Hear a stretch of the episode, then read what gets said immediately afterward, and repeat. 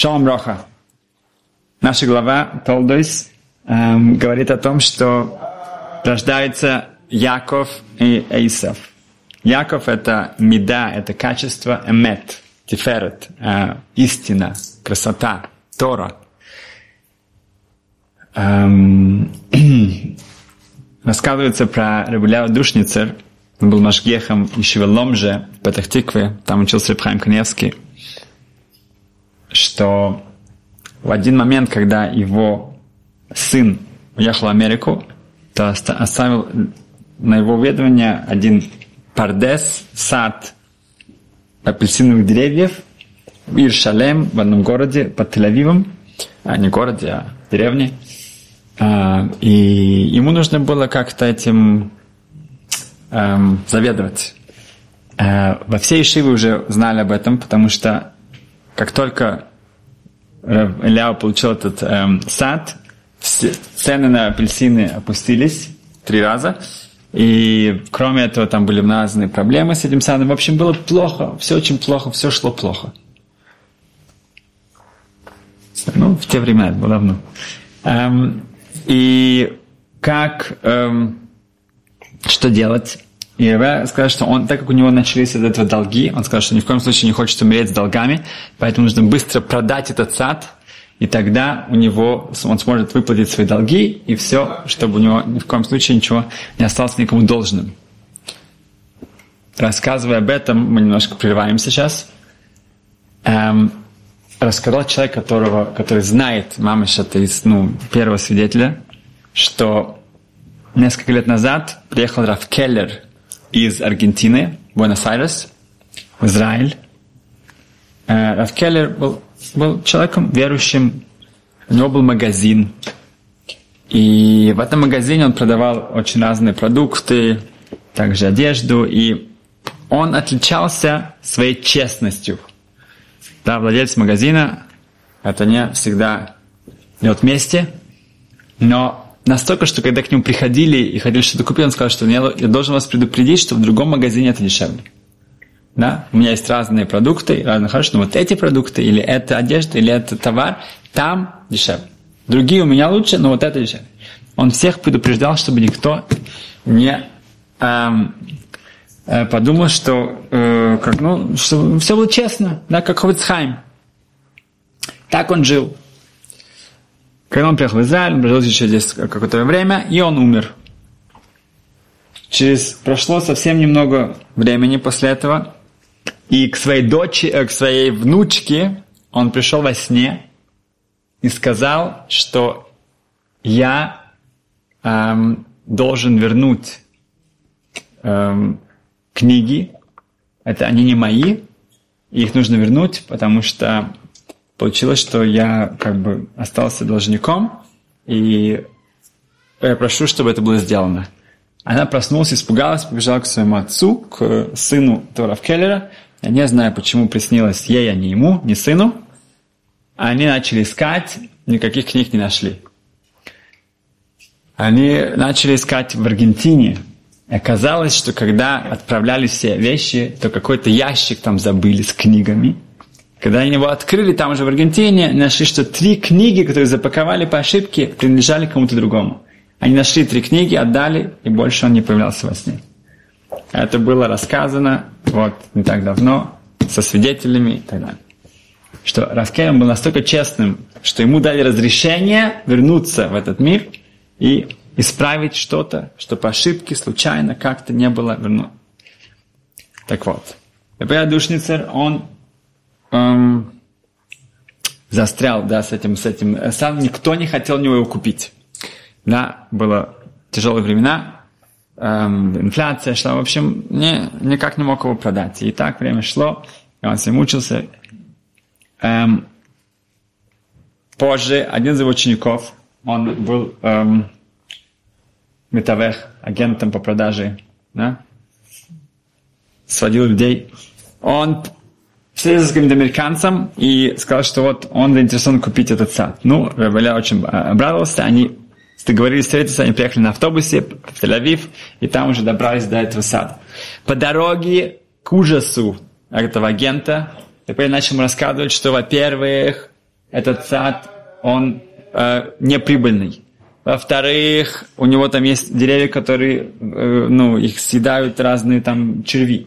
В-третьих, одно дерево, которое было хорошее, оно больше не дает плодов и так далее. Этот агент уже думал, что все, можно возвращаться обратно. А американец слушал, так, окей, прислушался. В конце концов, они приехали туда, он все ему четко показал, все пр- проблемы, все изъяны, все, все с начала до конца. И после всех этих э, отговорок, да, э, вроде бы американец все еще не, как бы, не потерял свой интерес, и в один момент он вынул маленькую э, бутылочку с каплями, положил, ну, и выпил их, да. И Рабеля спросила, что это такое? Говорит, просто э, ничего особенного, просто врач сказал, что у меня как-то с сердцем небольшие проблемы, поэтому он мне прописал эти капли. Ну так все хорошо. На что Рабеля начал кричать, что врач, все, никакой сделки не будет. Он говорит, что никакой сделки? Я хочу это купить. Он говорит, ни за что, ни в коем случае.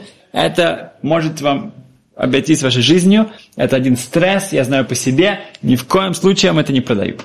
И так эта сделка не совершилась. Через некоторое время Рабшон Швадрон встретил его в Тель-Авиве, и Рабель его попросил следующее, что он сказал, что у меня к тебе эм, просьба. Ты знаешь, недавно, несколько месяцев назад, я попросил моего ученика, у которого детский сад есть в эм, Хейдер, в Иерушалайме, чтобы они молились, да, дети, дать им какие-то конфеты, чтобы они сказали Тейлим, э, псалмы за, за то, чтобы я уже продал этот несчастный пардес, сад. И я знаю, что они это не делают, поэтому я прошу тебя, если будешь в Иерусалиме, ты же там живешь, чтобы ты зашел туда и напомнил ему, чтобы они это все-таки помолились за меня, сказали Тейлим, псалмы. На что Рабшалом, конечно, он был очень любопытный, он сказал, что а что, у вас есть шпион там какой-то, который проверяет и, и доложил вам, что они это не говорят, откуда вы знаете? Он говорит, что значит, откуда я знаю? Сад все еще не продан. Если бы они говорили, если бы дети, да, вот эти своим чистые эм, души, они говорили, это Илим, то этот сад бы уже сразу же был продан. Рабшалом действительно поехал в Иерусалим, сразу же пошел в это место, встретил этого э, ученика и напомнил ему, сказал, что да, действительно, он забыл об этом. И он очень, э, э, как бы, э, начал, ну, вернулся сразу же в этот хейдер, в этот садик. И когда уже ребята, дети закончили учиться, он с ним попросил сказать Илим. Так он продолжал некоторое время, и через очень короткий срок этот сад был продан, все было, Барухашем, хорошо. Мы видим здесь две вещи. Честность, потрясающая честность, Эм, и также то, что мы видим в нашей главе, молитва. Да, у Ицака Ривки не было детей. Что они делают? Они становятся в угол и молятся, да, так, пока у них нет детей. Раб Штейнман, Раб Арн Штейнман говорил так, здоров, что в почему люди молятся о, о парноса, о достоянии, да, о деньгах, и у них что-то не, не идет, не получается. Почему? Иногда получается. А что, что, как Раштейм на это смотрит своими эм, святыми глазами? Да? Он говорит, что, потому что человек молится, и во время молитвы он, он думает, ну, ну, ну а как Хашем мне поможет? Ну а как? Действительно, ну как, что? Вот он там, я не знаю, я лотерею выиграл, ну, ну вот какие у него, какие у него, как он это сделает, да? у него сразу же у меня появляется сомнение, а действительно, ну а что? Да? И Раштин говорит, у Всевышнего есть все возможности. У него, ему не нужно наших советов, нужно наших идей, да, и каких-то планов. Он сможет точно все организовать. Можем не беспокоиться. Да?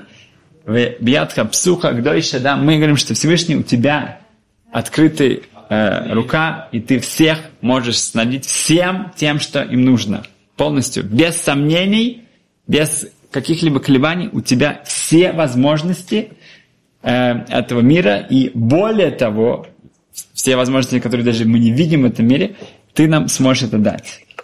Более резко, да, у него был один ученик, Ремьянков, он рассказывал сам, что у этого эм, ученика было четыре ребенка в доме, уже которые были готовы жениться, но все еще не, время не пришло. И он ужасно, ужасно переживал, просто плакал от этого. Да, были дочки, сыновья, четверо из них, они уже ждали, ждали, никак не могли найти себе шедух пару. Вдруг звонит телефон, Раштейман зовет его к себе. Было уже 10 часов вечера, он приходит, что как бы его офис выглядел из его постели. Он, у него такая была постель, да, с таким матрасом, вот такой толщины примерно 3 сантиметра, да, на деревянной такой вот самой штуке. Он там сидел, вот это был его офис. И он говорит им, Янков, смотри, в конечном итоге, да, твои дети, Беза Сашем, с помощью Творца, они все женятся, выйти замуж, все будет хорошо. У, тебя, у них будут дети, у тебя будут внуки, правнуки. Но что будет с твоим бетохан? Что будет с тобой? Ты останешься гонишь ни, ничто, если ты сейчас, да, не поймешь, вместо того, чтобы переживать, переживать, переживать, переживать, переживать, переживать, нервничать, нервничать, нервничать, да, если ты сейчас себя не изменишь по-настоящему, тогда с ними все будет хорошо, конечно, но с тобой ты останешься ничто. Так Раштейма мог кому-то обратиться, к своему ученику. А? Когда это из его уст исходило, это, конечно, тоже делало свой эффект. В молитва Рабдот Поварский, он пришел навестить Рабшима Розовского, это они оба, оба были Рошишив и Панович. И Рабшимол был ужасно болен, у него было все страшные страдания, это уже был конец его жизни. И он полусерьез да, сказал Рабдоду, в общем-то, чтобы тот помолился, чтобы он уже умер.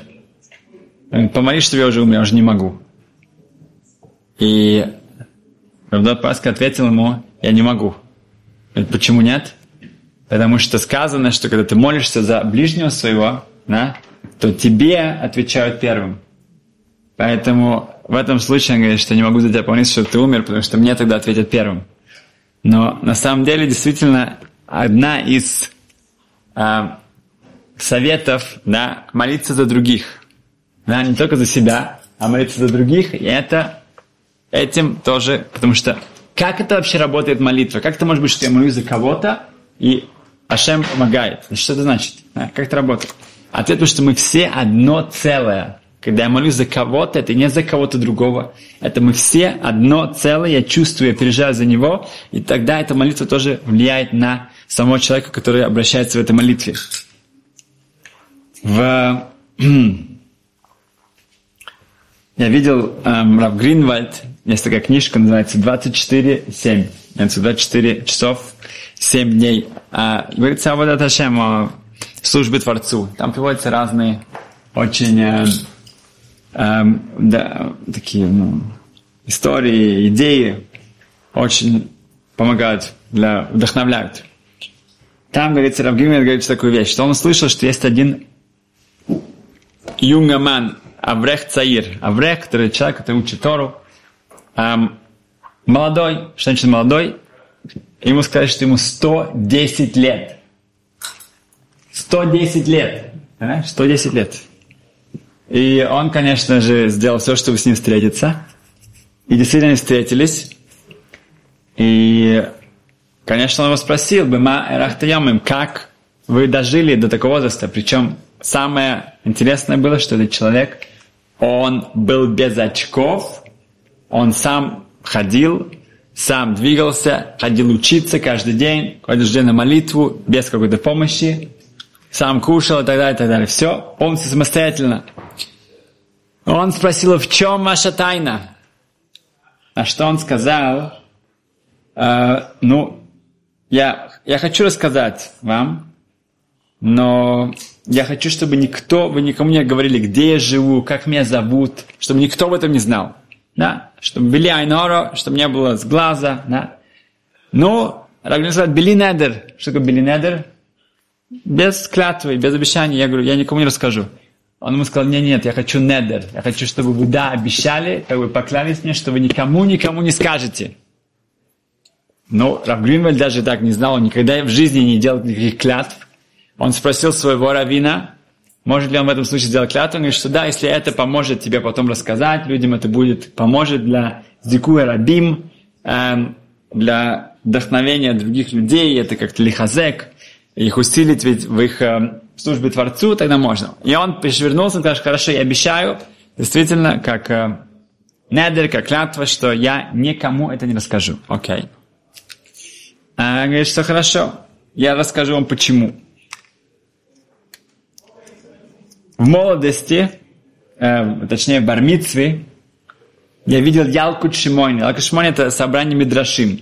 Там сказано, есть такой посук, есть такое потрясающее э, выражение. Таму верау китой фашем.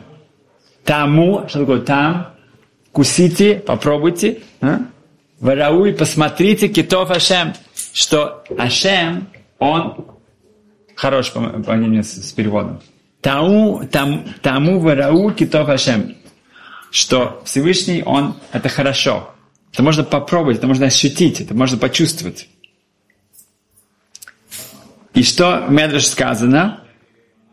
Там сказано, что Омар Кодыш Бога сказал Всевышний, и матами варех ал приаэц, когда ты говоришь благословение на фрукты или на овощи, Харекилу микаем коль мецвод, как будто бы ты соблюдаешь все мецвод. Окей? Okay? Говоришь благословение на еду, ты как будто бы соблюдаешь все мецвод. Да? Что потрясающе. Все мецвод. Поэтому я в тот момент с бармицевой взял на себя четыре, четыре эм, обязательства. Окей? Кабалот. Первое. Не говорить благословение на еду, да, как будто бы я сейчас э, говорю тфилат адерах, как будто бы я сейчас начинаю уже куда-то путешествовать, да. Говорить их спокойно, да, без спешки.